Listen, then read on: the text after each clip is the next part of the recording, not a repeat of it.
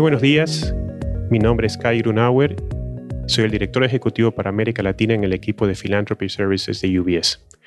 Hoy les doy la bienvenida a este podcast en el cual vamos a conversar sobre la problemática de la falta de acceso a crédito para educación superior en América Latina y acerca de soluciones innovadoras de financiación que se están poniendo en práctica para resolver este problema en la región.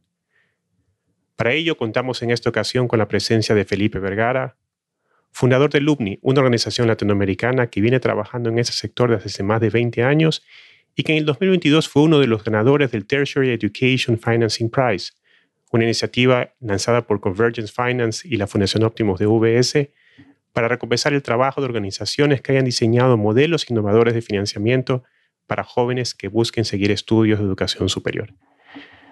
Felipe, bienvenido, muchas gracias por acompañarnos en esta oportunidad. Hola, Kai, muchas gracias. Comencemos hablando sobre la problemática, Felipe. ¿Cuál es la dimensión de la falta de acceso a crédito para educación superior en América Latina y, cuáles son los principales aspectos de este problema? Mm, sí, Kai. Mira, en América Latina tenemos mm, más de 20 millones de jóvenes en la educación superior. Mm, sin embargo, eh, hay una gran cantidad de jóvenes que no están pudiendo acceder a estudios postmedios. Y luego de los de aquellos que logran entrar, tenemos una tasa de deserción muy alta, que es superior al 50%, y es aún más importante esta tasa para los jóvenes que vienen de familias de bajos ingresos. Y la causa de esta, tanto del bajo acceso a educación superior, la causa principal, como de la deserción, es la falta de financiamiento adecuado para, para los jóvenes. Y principalmente los, los, los, digamos, la raíz del problema está en que los, hay financiamientos insuficientes, primero que todo. Segundo, los financiamientos que se otorgan, se otorgan muchas veces con base en el potencial, no con base en el potencial eh, del estudiante mm, o el tipo de programa que está estudiando, sino con base en la capacidad crediticia de los padres. Eh, otro tema es que los financiamientos muchas veces o generalmente son a corto plazo y la educación es una inversión que da en el largo plazo un retorno importante, pero en el corto plazo no suele ser muchas veces rentable. Y por último, el costo de esos financiamientos es mm, generalmente bastante alto, sobre todo en la época reciente que hemos visto tasas de interés eh, elevadas. Entonces, todos estos elementos combinados están haciendo que tengamos una falta importante de financiamiento flexible para los jóvenes en nuestra región, sobre todo para los jóvenes de bajos ingresos. Perfecto, Felipe. Muchas gracias por esta descripción tan detallada del problema. Conversemos un poco ahora sobre los orígenes del LUMNI. ¿Cómo nace la idea de crear la organización? Mm, sí, nosotros eh, somos dos fundadores en LUMNI. Eh, uno de ellos es Miguel Palacios. Mm, y yo conocí a Miguel cuando él era un estudiante en la Universidad de Virginia. Él estaba haciendo una investigación sobre mecanismos alternativos para financiar capital humano. Mm, comenzamos a hablar sobre el tema, a mí me pareció mm, apasionante. Y un poco lo que veíamos era que, que sí era posible mm, generar mecanismos eh, que financiaran a jóvenes con base no en su situación económica actual, sino en su potencial futuro, proveyéndoles eh, recursos, eh, haciendo que en la época de estudios paguen básicamente un monto mínimo, un nominal, y que cuando consigan un trabajo repaguen un porcentaje fijo típicamente entre el 10 y el 20% de sus ingresos futuros durante un número fijo de meses de, trabajo. Eso es lo que se llama un acuerdo de ingreso compartido o mecanismos de financiamiento contingentes al ingreso.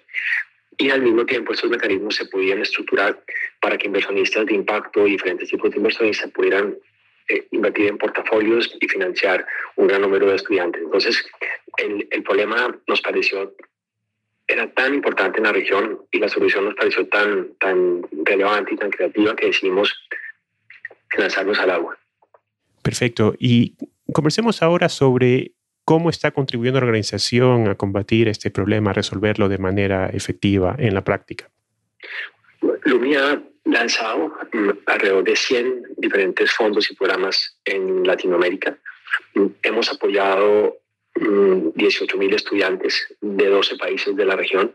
Hemos tenido un foco muy relevante en estudiantes de ingresos bajos e ingresos medio bajos y hemos movilizado aproximadamente 80 millones de dólares de diferentes fuentes, o sea, de oficinas de familia, inversionistas de impacto, mm, eh, inversionistas filantrópicos, eh, fundaciones, eh, eh, empresas. Mm, lo, lo, más importante, creemos, de, de, de, este esfuerzo es que, por una parte, hemos podido, mm, digamos, mostrar que es posible implementar este tipo de mecanismos en mercados emergentes. No se había hecho históricamente en, en mercados emergentes y, y, eran los, las iniciativas iniciales en mercados como Estados Unidos eran muy, muy incipientes. Eh, segundo, hemos mostrado que es posible hacerlo para estudiantes de bajos ingresos y de la base de la pirámide, que originalmente se pensaba que no se podía hacer de, forma tan eficiente, sobre todo eh, con los mercados tan informales en el, mundo laboral que tenemos en la región. Y, y tercero, hemos, hemos también podido ver que a nivel de, de inversión de impacto el sistema ha funcionado y ha dado no solamente un muy alto retorno social, pero también ha dado retornos eh, financieros y de sostenibilidad para los inversionistas que han participado con este, con este propósito. Felipe, felicitaciones por el impacto. La verdad es que es digno de elogio el trabajo que ustedes desempeñan. Como lo acabas de mencionar, ustedes están presentes en 12 países de la región, pero obviamente ustedes no arrancaron con una presencia regional. ¿Cuáles han sido los principales desafíos de esta expansión que ustedes han tenido en América Latina? Sí, Kai, mira, bueno, el primer desafío que tuvimos fue explicar el producto para las familias, sobre todo las familias de bajos ingresos, eh, eh, que son generalmente familias en las cuales no solamente los, los, los hijos o los estudiantes toman la decisión, sino también los padres son muy relevantes en, en, esta, en este proceso. Entonces, explicar el producto, explicar las bondades, explicar las obligaciones. Muchas veces las familias nos decían, no puede ser, no puedo creer que me vayan a apoyar sin pedirme una garantía fija o una garantía real a cambio. Y explicábamos cómo funcionaba y, y ese fue, digamos, un desafío al comienzo, pero hemos avanzado mucho en, en, ese, en ese aspecto. Un segundo punto ha sido explicar el producto para los inversionistas, los aportantes. Ahí ha sido el reto un poco menor porque los inversionistas de impacto están acostumbrados a productos como fondos de inversión, fondos de largo plazo, eh, ciertos niveles de volatilidad. Entonces, la explicación ha sido más, eh, más natural. Sin embargo, muchos a veces pensaban que o hacían filantropía o hacían inversión rentable y parte del reto sido explicar que este producto combina los dos y, ha sido pues un reto muy interesante porque hemos avanzado mucho. Eh, y yo diría que un tercer reto es que cuando comenzamos con LUMNI, nosotros en cada país que, desarrolla, que abríamos para desarrollar el sistema, creábamos un, un LUMNI independiente, que teníamos equipos de selección, de acompañamiento, de empleabilidad, mm, de gestión de los fondos, y nos, nos, nos, dimos cuenta que era mucho mejor, digamos, tener un sistema integrado. Entonces tuvimos inicialmente un modelo, digamos, independiente por países y luego pasamos a un modelo em, completamente integrado de operaciones que maneja los fondos en todos los países y eso ha sido, eso fue un reto importante, pero hoy en día es una de las grandes ventajas que tenemos. Perfecto, Felipe. Y un poco en línea con la pregunta anterior, ¿cuáles son los planes a futuros de Lumni?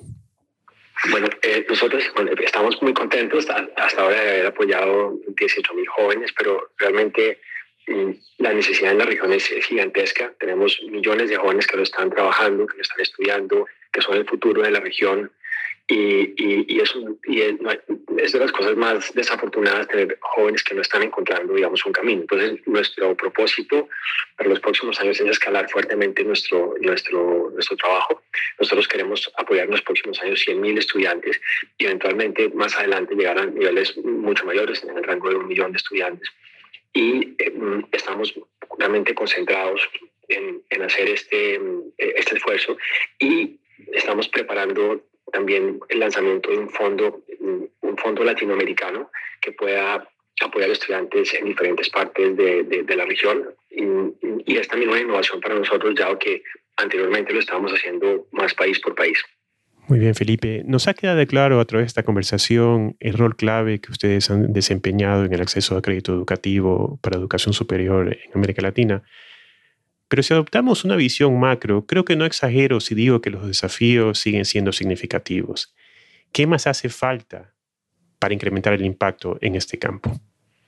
Bueno, sí, es una, es una excelente pregunta. Mira, yo creo que hay tres factores principales. Uno es la inversión de impacto. Es, es muy importante para poder escalar estos mecanismos. Requerimos inversión mm, que quiera tener en, retornos económicos e impacto combinado. Ahí estamos, eh, estamos trabajando con diferentes, eh, inversionistas y, venimos escalando digamos, el capital a señal, pero el reto digamos, a futuro de levantamiento es bastante importante. Segundo, es muy importante la inversión catalítica, o sea, la inversión que toma más riesgo, eh, que generalmente es aportada por, por fundaciones, algunas eh, eh, familias, por ejemplo, fundaciones como la Fundación Optimus, que proveen un capital que es un capital paciente, que facilita el ingreso del capital de impacto. Entonces, es, este capital, si bien proporcionalmente es menor, es, es crítico para el desarrollo del sistema. Y hay un tercer, un tercer elemento que lo menciono de últimas, pero es igualmente importante que los anteriores, es la participación de las instituciones educativas. Las instituciones educativas son claves en, en, eh, para el diseño de mecanismos que permitan la inclusión de jóvenes de bajos ingresos en sus aulas. En América Latina, la educación de mejor calidad tiene niveles de penetración muy bajos de jóvenes de bajos ingresos. Entonces, las instituciones se, se están dando cuenta de este reto y eh, es muy importante trabajar con ellas para poder crear los mecanismos que permitan que parte de los pagos de lo que hacen los estudiantes a las instituciones educativas estén, estén basados, digamos, en sus resultados y sean y sean eh, sus resultados, digamos, de éxito en graduación y éxito en empleabilidad. Y el trabajar con esas instituciones, como lo estamos ya haciendo con un buen número de, ellas en la región, es fundamental para poder escalar eh, este impacto y crear mucho más movilidad social y tener instituciones educativas mucho más inclusivas.